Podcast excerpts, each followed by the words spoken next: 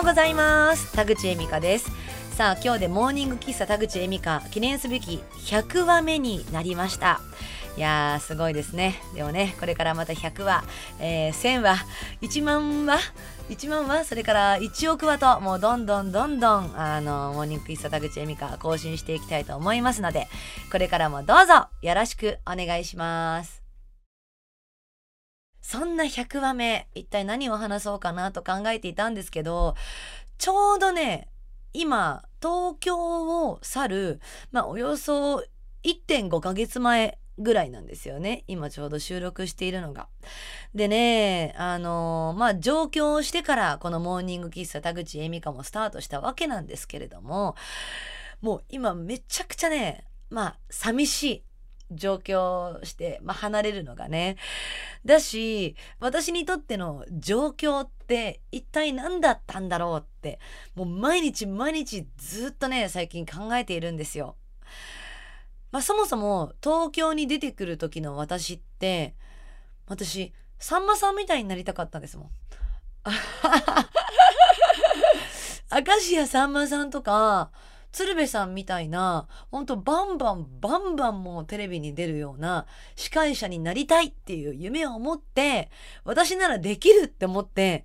上京してきたんです。でも、実際、まあ上京して、まあ入れたところがアナウンサー事務所ですよ。あの、さんまさんとかさ、鶴瓶さんとかとは全然違うような領域のところに入って、で、しかもそこであのアナウンサー事務所の持ってくるオーディションにもバンバン受かるかなって思ってたんです。でもあのはい不合格です。はい今回は見送りということで。え今回も今回も？多分ね1,000個はオーディション落ちましたね。でもこの現実に何て言うかこのガクってきちゃったのがまあ状況の1年目ですかね。だからもう本当にあの頑張って頑張ってもがいてもがいて生きてきたのがこの状況生活だったのかなと思います。まああのというのも本当に東海地方の方には本当に失礼かなって思うのは承知で言うんですけどあの私東海地方ではそんなに頑張らなくても生きていけたんですよ。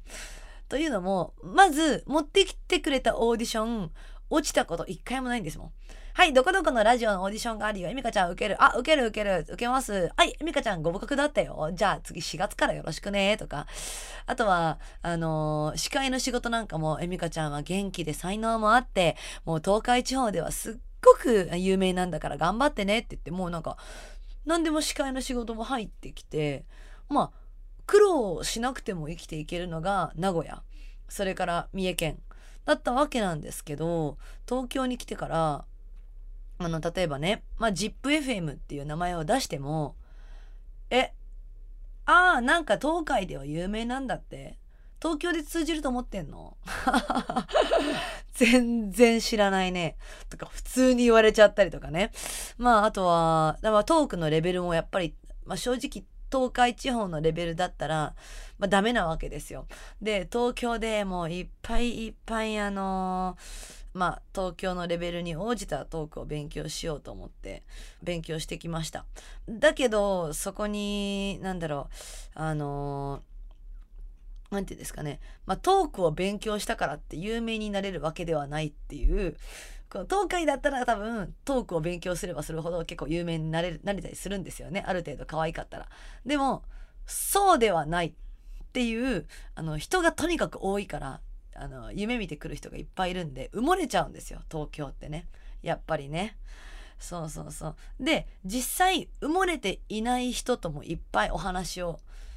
あのするきっかけがあるのも東京なわけで。例えば今最近あのよく話すのはホリプロに所属のもう超有名なアニメの主題歌を歌ってで主演のあの主役の声優をやってる男の子がいるんですけどその子に「今給料いくらもらってんの?」って聞いたら「あ今12万円なんですよね」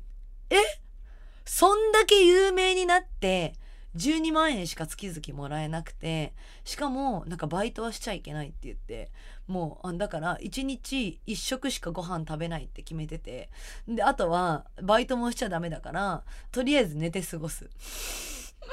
かわいそうだからなんだろうあの芸能界ってやっぱお金ももらえて有名になれてっていうのがトップの座がもらえる条件かなと思っていたらあれ？そうでもないんだなっていうことにも気づかされました。で私自身もやっぱりお金は別にいいから有名になれればいいって思ってた20代前半の私がいたんだけどだんだんだんだん20代後半になっていくとやっぱりお金は大事だなって。やっぱそういう話を聞くとねまあ思ってきたって意味ではお金の大事さにもまあ気づいてきたのかなって思いますね。でもこれ、まあ、今聞いてくれてるラジオの前のねあなたもまあ芸能界だけじゃなくてさねお金の大事さにっていうのは20代後半でも気づいてくると思うんですけどね。まああとはね何と言ってもすぐに人を信頼しちゃダメだなっていうことにも気づいた。甘い話には裏があるから気をつけなさいよって、もういっぱいいっぱい、あのー、人に言われてきた、来てはあるったんですけど、こっちに来てからさ、アナウンサー事務所を辞めた後にまあスナックで働いてそのスナックのままに自分でお店やってみたらって言われてやってみました。であのオープンの前日にあなたのお給料は10万円よ。えー、っていうあのー、なんだろう。やっぱ裏があったんですよね。その10万円でもこいつはやるだろう夢を追いかけてっていうなんだろうな私を私が好きだからみんな人を寄ってくると思ってたけど私を利用したくて寄ってくる大人もいるんだなって気づいたのも20代まあ半ばから後半にかけてだったかなと思います。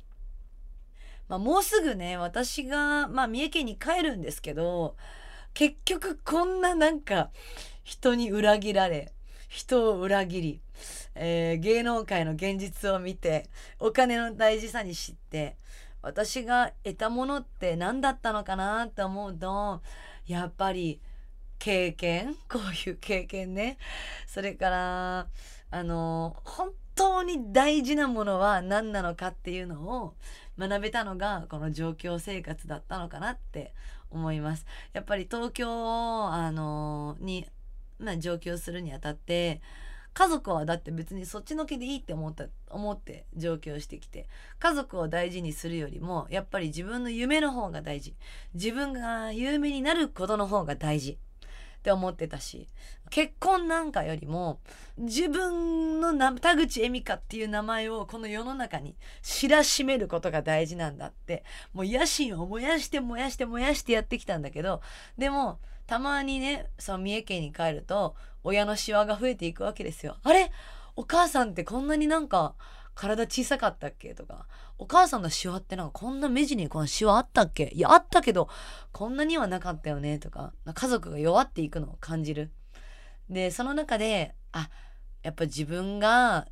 有名になるためにこのなんだろう人を裏切って人を蹴落としてあの人に裏切られてっていう人生を このままずっと続けていくよりも本当に大事なお母さんとかお父さんとかまああの身の回りの人を大事にしながら自分のできる範囲であの有名になっていきたいなってっていうあの夢にねだんだんと変わっていったんですよね。だからまあモーニングキッズ田口恵美香は、まあ、私にとって大事だし。まあ、あとはね、まあもちろん、あの、動かずでライブもするつもりだし、あと、まあライブ配信も続けていくつもりなんですけど、まあ、まあこれから結婚もすると思うし、まあね、お互、まあ自分の家族を大事にしながらやっていきたいなってすごいそこに気づいたかなって思いますそれは大きな気づきだったかなって思うしまあ上京しなかったら気づかなかったことなのかなって思いますね。まあ、あとは人間関係もものすごく広がったので、まあ、意味のある状況だったんじゃないかなと思います。まあね、そんな私なんですけどさ、最後もう1.5ヶ月になってくるんですけど、結局東京でやりたいことって何なんだろうって思うと、まあ、今までお世話になった人にやっぱ挨拶かなって思いますね。やっぱなんだろう東京で夢をねいっぱいいっぱい応援してくれた近所のカフェのマスターとかさあのー、近所の銭湯の番台のママとかねまああとはよくアナウンサーのオーディションを受けて落ちて飲みに行ったバーとかあのー横浜で店をやった時にあのもうこんな店やめていいよとかねそうやってそのあの相談乗ってくれたさお店の人たちとかまあ感謝してきたいろんな人たちに今からこの1.5ヶ月の間にあのありがとうございましたってお礼を言いに行こうかなと思ってます。クビになったアナウンサー事務所は行かないかな。行かないかな。なんか行ったところで「は?」って言われそう。結局なんだろう。やっぱその分敵もいっぱい作ってきたからな上京してな。敵のところにはもうあえて足を踏み入れず敵じゃないところにあの踏み入れていこうと思います、まあ、敵の皆さんにはあと10年後ぐらいに挨拶に行くのがちょうどいいのかなって思ったりしてますね、うん、さあどうなんだろう。なんか私だけなんですかね。こんな20代を歩んでるのは。皆さんもなんかあったりすんのかな？みんなこんな感じなのかな？ちょっとなんかよかったら教えてください。ちょっと今日、じゃああなたの20代をテーマによかったらちょっと募集してようかなと思います。メッセージの送り先はモーニングエミカアットマーク Gmail.com ファックスの送り先はファックスはないか。ごめん間違えた。状況でさもう状況の話しててさもういろんなラジオ局のこととか思い出してたらファックスの送り先はとか言っちゃった。ツイッターですね。ツイッターの送り先は、えー、ハッシュタグモーニングエミカでお待ちしています、えー、これからもぜひ聞いてください。よろしくお願いします。